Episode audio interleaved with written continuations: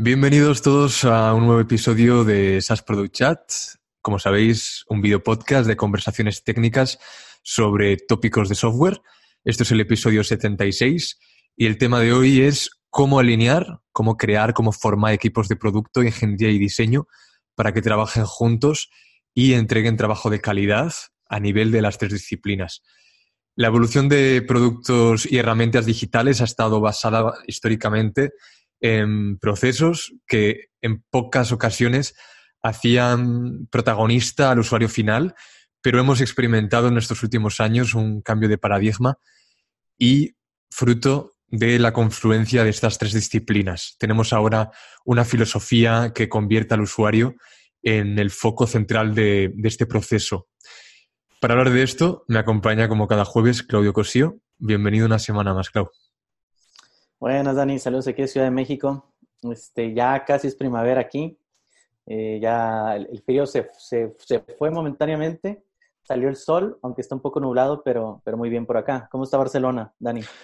Pues está muy bien, tío. Aquí, pues este fin de eh, vamos a ver los Oscars. Vamos a. Yo estoy enganchado a una serie que se llama Chernobyl y, y la quiero terminar este fin de también. Y luego, pues, con trabajo, como todos Estamos con agendas hasta arriba, pero bueno, con gusto. Oye, ya está a la vuelta a la esquina Mobile Congress, ¿no? Sí, sí, yo soy, em, yo he ido a Four Years From Now em, dos años, de hecho nos conocimos ahí, Clau, em, pero el mobile no, no, he ido nunca como asistente. Eh, sí que mi empresa, la que estoy ahora, ha participado y bueno, pues si, si os pasáis por Barcelona, eh, escribirnos ahí por Twitter porque seguro que podemos hablar de, producto. Sí, así es. Este, pues sí, mira, yo creo que es muy importante el tema que vamos a tocar el día de hoy. Es un tema que nunca va a pasar de moda, ¿no? O sea, el tema de la colaboración, coordinarse, ya sea, y, y, no estamos, hay un punto muy importante, no estamos hablando de equipos remotos, ¿no? Estamos hablando de todo tipo de equipos, ¿no? Equipos que trabajan en una misma oficina, que están en eh, diferentes locaciones, equipos que están remotos y equipos que son de tres o cuatro personas también, ¿no? Entonces, em, es muy importante aquí eh, que, que, cada uno de nosotros haga una introspección de lo siguiente, ¿no? Es, tú tienes que entender tu manera de trabajar, o sea, cómo tú trabajas, ¿no? Hay muchas personas que son mucho de hablar, ¿no? Que necesitan hacer llamadas, hay muchas personas que son más de documentación. Este, hay otras personas que sí le mueven a eso del chat, ¿no? Eh, y entonces es donde empiezas a, se van a generar estos silos de información, ¿no? Y, y eso es uno como individuo. Y ya después están las peculiaridades de el equipo de desarrollo, el equipo de diseño, el equipo de sales, el equipo de marketing y el equipo ejecutivo, ¿no? Inclusive el de operaciones, ¿no? Entonces, todos estos se tienen que, se tienen que coordinar para justamente eh, hacer releases, ¿no? Cómo atacas, eh, cómo, afrontas el tema de si encuentras una brecha de seguridad, ¿no?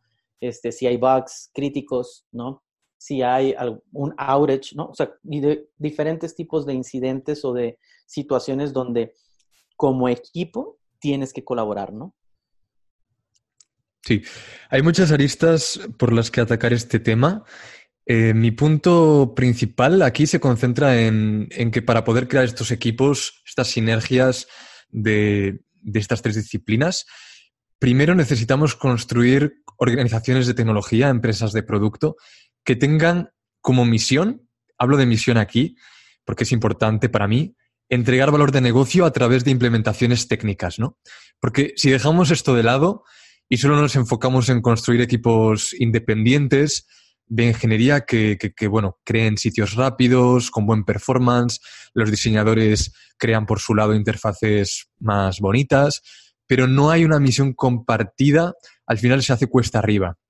Em, el diseño de producto al final es mucho más que, hacer que un software sea atractivo, eh, es al final hacer que los usuarios encuentren funciones dentro del producto que realmente necesitan. ¿no? Y para que un producto o servicio SaaS eh, sea entendible, sea funcional, sea lindo, hermoso, el equipo de diseño debería trabajar dentro o al menos con equipos de ingeniería, teniendo contacto diario o sí, yo, yo creo que diario es lo más oportuno porque las necesidades salen a diario, las dudas, etcétera. Entonces, es necesario para darle vida a estos productos o servicios, ¿no? Porque trabajar de la mano con desarrolladores, con, DevOps, con gente de QA, eh, nos va a permitir al final conocer limitaciones técnicas que puede tener nuestro diseño, ¿no? Y encontrar soluciones en conjunto también. La persona de producto al final, porque aquí, digamos, es un triángulo que, deben, digamos, alinearse, eh, está a cargo de coordinar todas estas tareas, ¿no? Ya sea en la iteración, ya sea en el sprint, o bien ayudando a definir todas estas especificaciones de producto. Porque el PM ayuda a coordinar las pruebas, eh, participa en decisiones de, marketing, indica también muchas veces eh, qué debe hacer ingeniería, o al menos habla con el CTO o con el VP de ingeniería para decirles todas las necesidades de negocio y por qué deben hacerlo, ¿no? Es importante el por qué según el valor que tenga esa implementación para el negocio. Y luego, esta integración eh, ayuda mucho a mantenernos enfocados dentro de un roadmap específico para saber a, dónde vamos y también estimar eh, tiempos de desarrollo teniendo en cuenta pues el orden de importancia dependiendo de las tareas. Sí, a ver, em, aquí hay, aquí lo, más importante es que todos conozcan el why, ¿no? O sea, el por qué. Eh, y ahí tienen que estar alineados todo el equipo, ¿no? Eh, muchas metodologías, jobs to be done, eh, no sé, burn down, como le quieras llamar, agile, cualquier cosa que te sirva para contestar el why es, es bueno, ¿no? El proceso no es tan importante porque el proceso va a ir cambiando dependiendo de la naturaleza del negocio, ¿no? Si eres una startup, obviamente va a cambiar casi mes con mes, ¿no? Conforme tú ves haciendo Customer Discovery, ¿no? Eso lo hace, lo hace el CEO, lo hace sales, lo hace este, eh, Inside Sales o los eh, Sales Development Reps, lo quien sea, ¿no? Que es el que va a tocar al cliente. Eso después lo tiene que traducir hacia unos use cases que va a tomar el PM o el Product Owner. Eh, por lo general también con mucho input del CEO, porque es el tema de la visión, ¿no? Y, creo que aquí es, algo también muy interesante, ¿no? Es la capacidad del líder del equipo de poder bajar esta visión hacia el resto, ¿no? ¿Para qué? Para que puedan todos entender el por qué, qué cuáles son los drivers, ¿no? ¿Cuál es, eh, sobre todo, la razón de por qué estamos generando este producto, ¿no? Eh, y obviamente entendiendo las capacidades y las necesidades del usuario final, ¿no?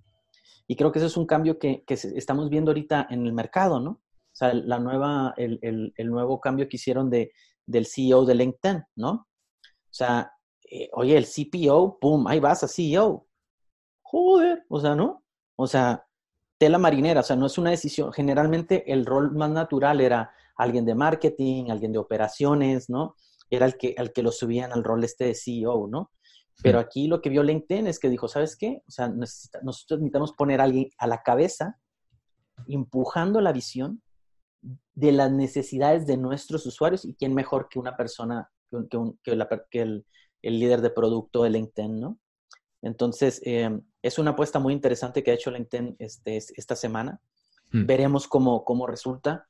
Eh, sinceramente, yo con el nuevo CEO que hubo de, de LinkedIn, yo no vi mucha diferencia.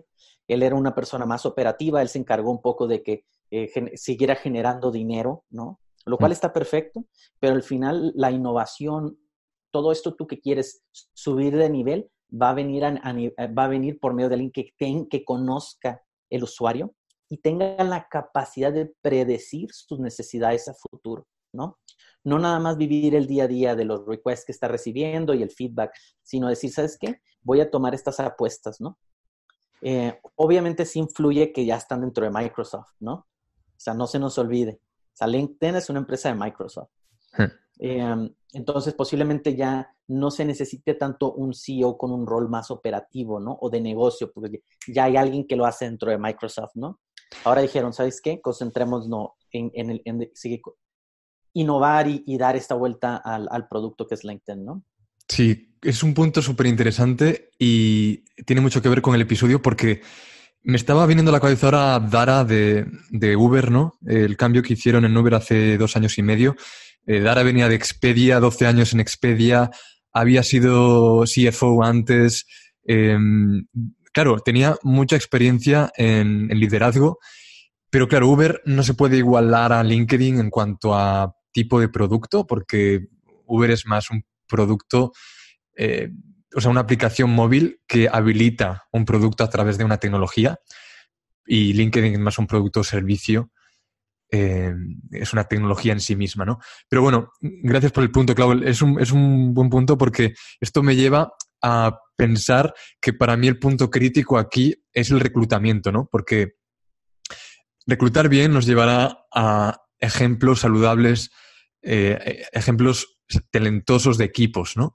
Porque para poder contratar talento en estas tres disciplinas, y me baso aquí sobre todo en desarrollo, en ingeniería, hay que definir el rol del equipo. Y esto dependerá de qué características tenga tu equipo dentro de la empresa para la que trabajes, sea una startup, sea un corporate. Aquí nos enfocamos más en productos y servicios SaaS, pero como ya he dicho, aplicaciones móviles como Cabify, Uber, Globo, eh, que las conozco bien por dentro, o también empresas de, consultoría tecnológica que se dedican más a proveer servicios de, desarrollo.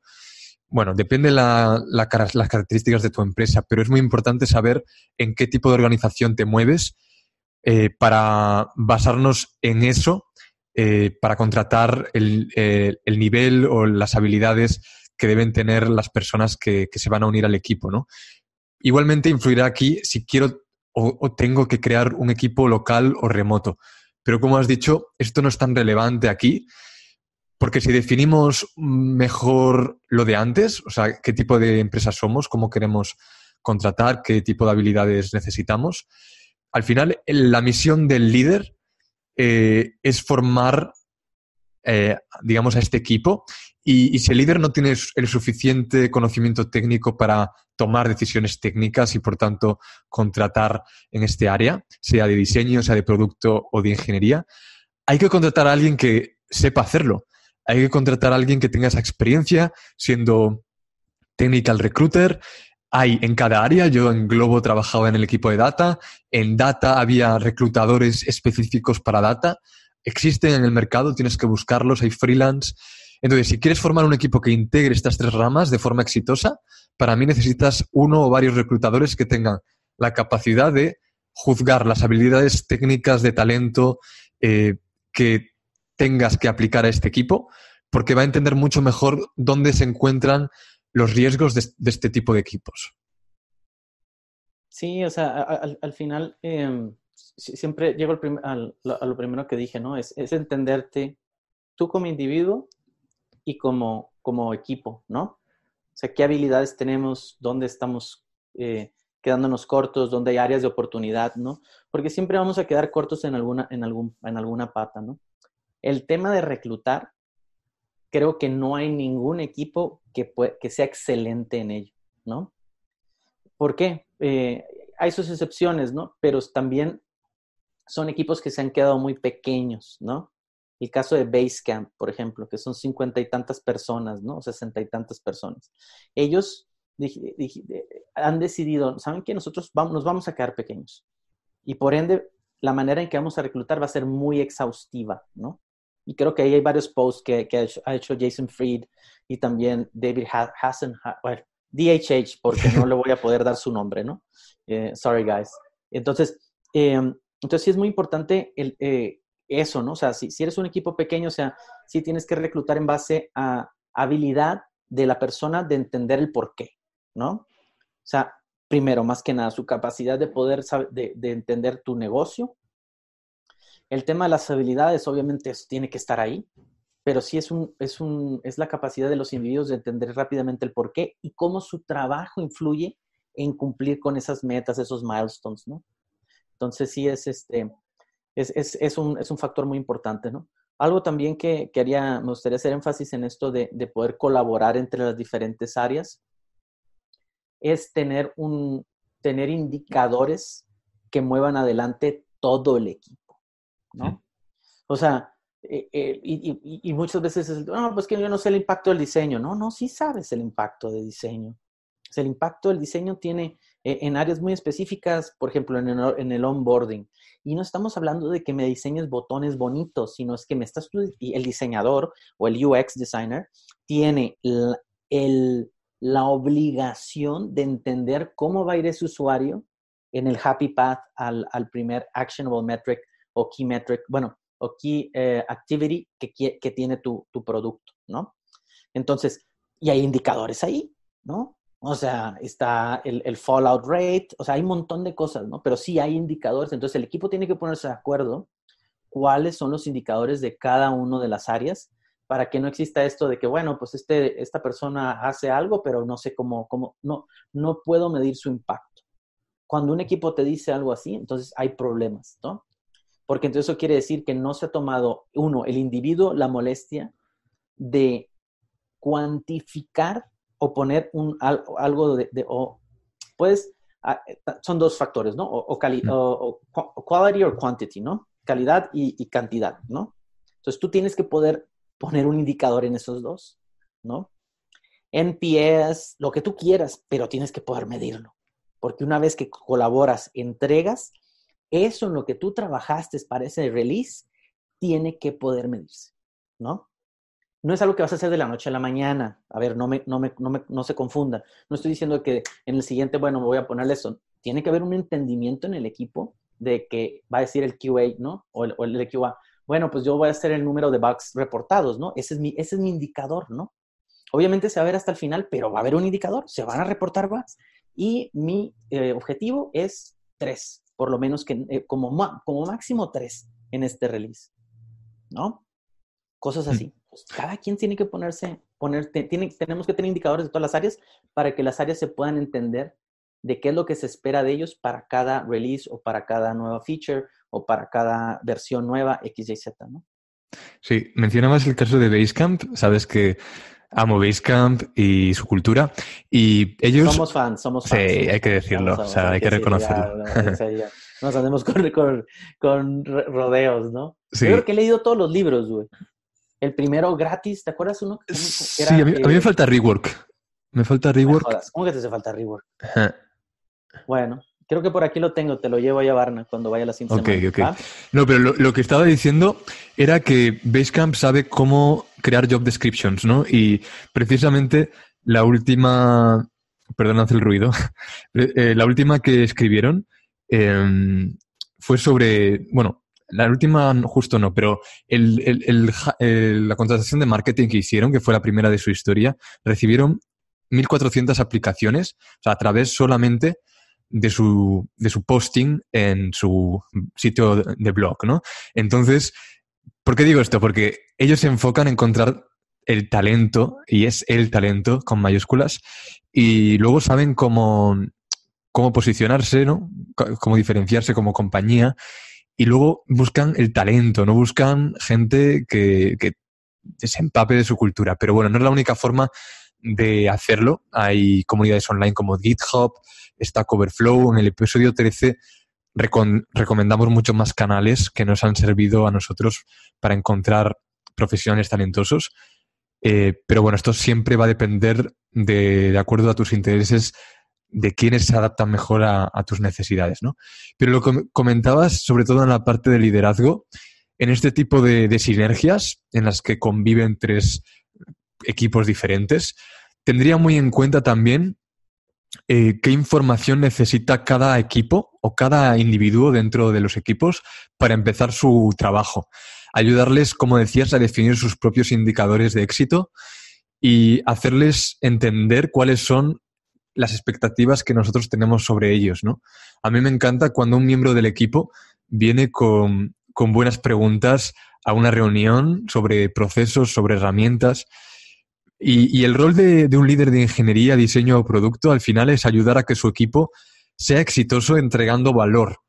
Pero el rol del líder para mí no es decirles qué tienen que hacer, ¿no? Porque al final pretender que como líder se tienen todas las respuestas y que uno es más inteligente que todo el equipo entero, es la mejor forma de fallar, porque al menos como yo lo veo, no todos los jefes son líderes. como, como latinos tenemos un tema de ego ahí muy fuerte, ¿no?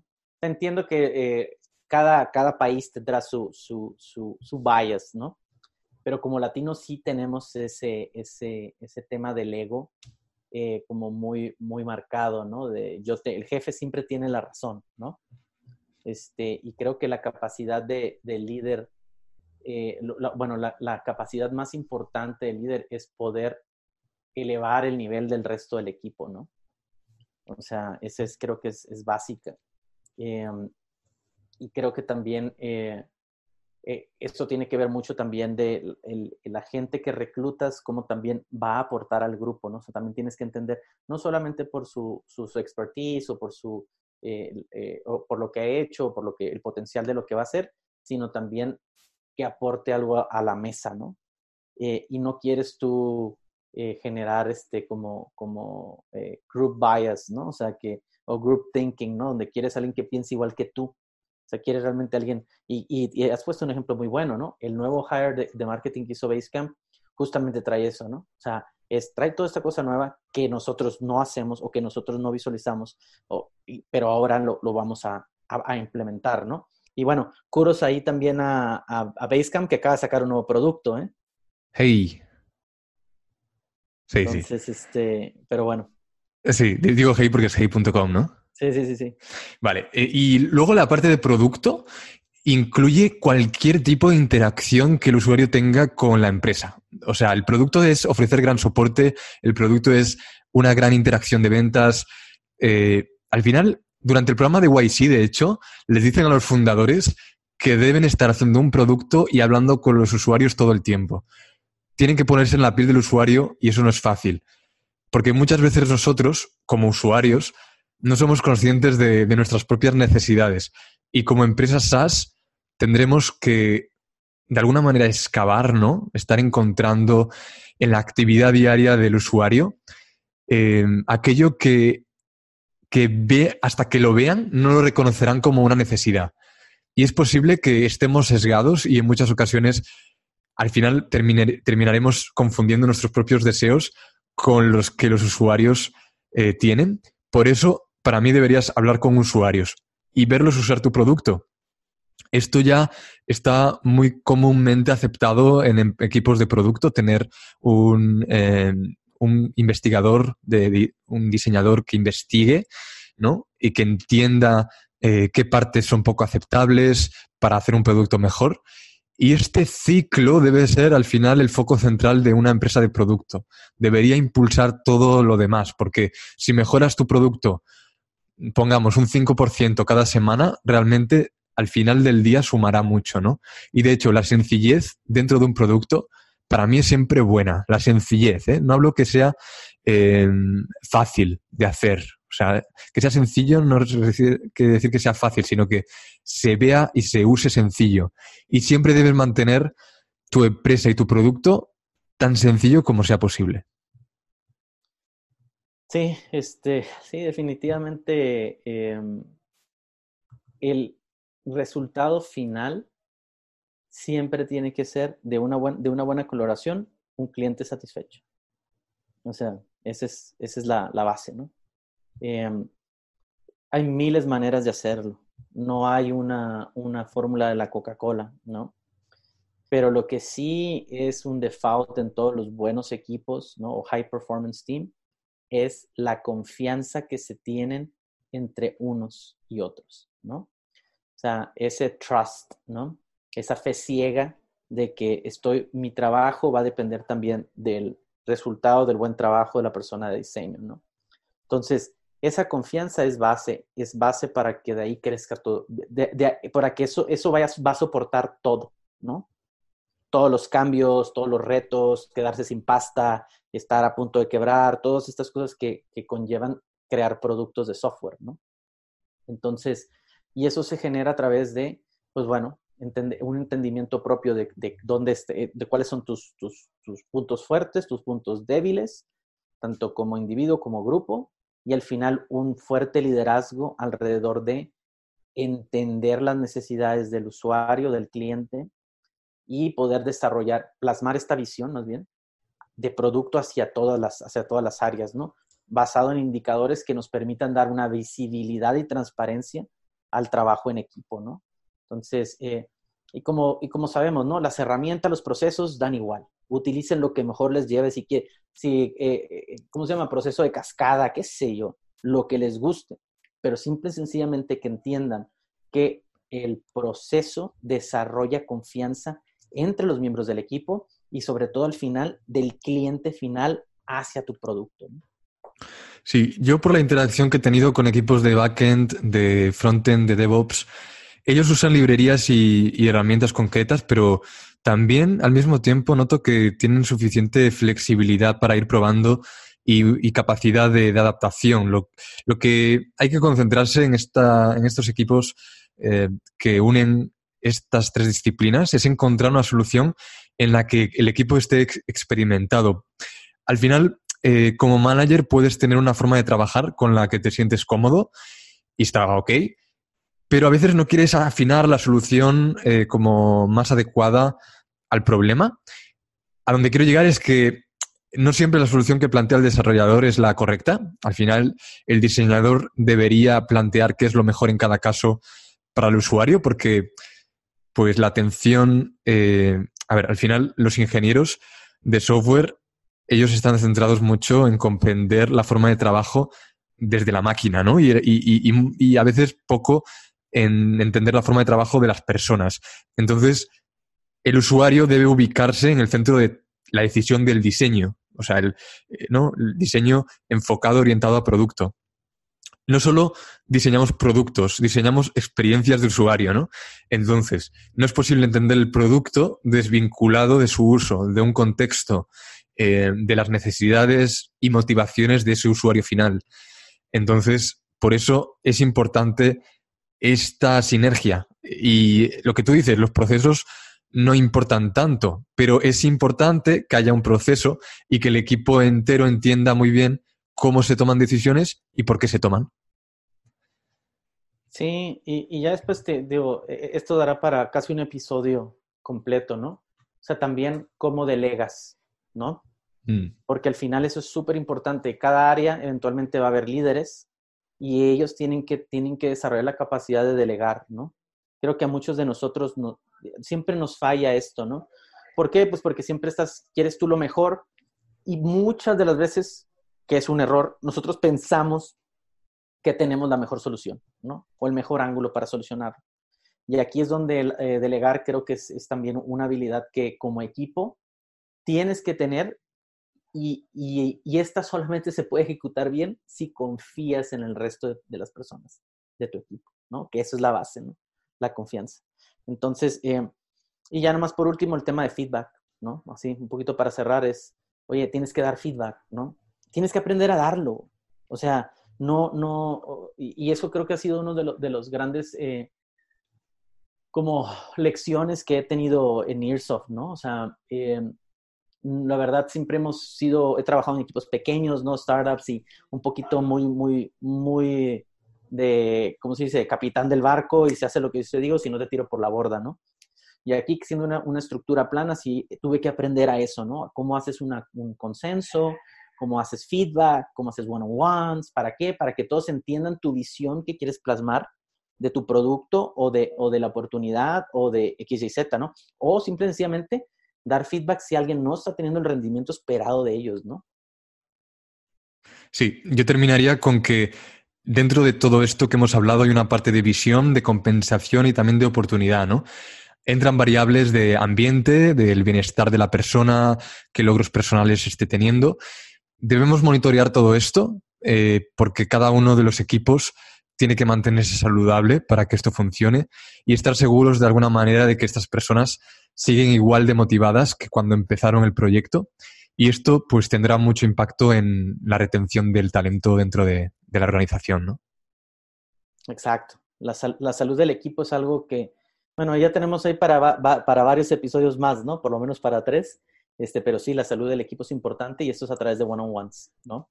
No es de ninguna otra manera. One-on-ones y feedback. Correcto. Dale, Clau. Pues nos vemos la próxima semana. vemos la próxima semana. Estaré por Barcelona. Espero ya, podamos eh, grabar un, este, un episodio ahí in situ. Este, ahí esperemos eso se pueda hacer. Si no, pues ya saben, por los canales oficiales, eh, sasproductchat.com. Estamos en el canal de, de, YouTube de Software Guru también. Por favor, denos ahí, regalen, no regálenlos. Si les gusta lo que hacemos, por favor, denos su like, compártanlo. Ahí hubo, este, hubo, hubo gente ahí en Twitter que también nos, eh, nos dieron ahí un shout out Muchas gracias, eso nos sigue motivando para poder seguir grabando semana con semana y sobre todo, pues, poner las pilas para también hablar de cosas muy interesantes y relevantes para la industria de desarrollo de software SaaS. Exacto. Nos encontráis en toda, también en las plataformas de podcasting. Feliz semana. Feliz semana hasta ahora.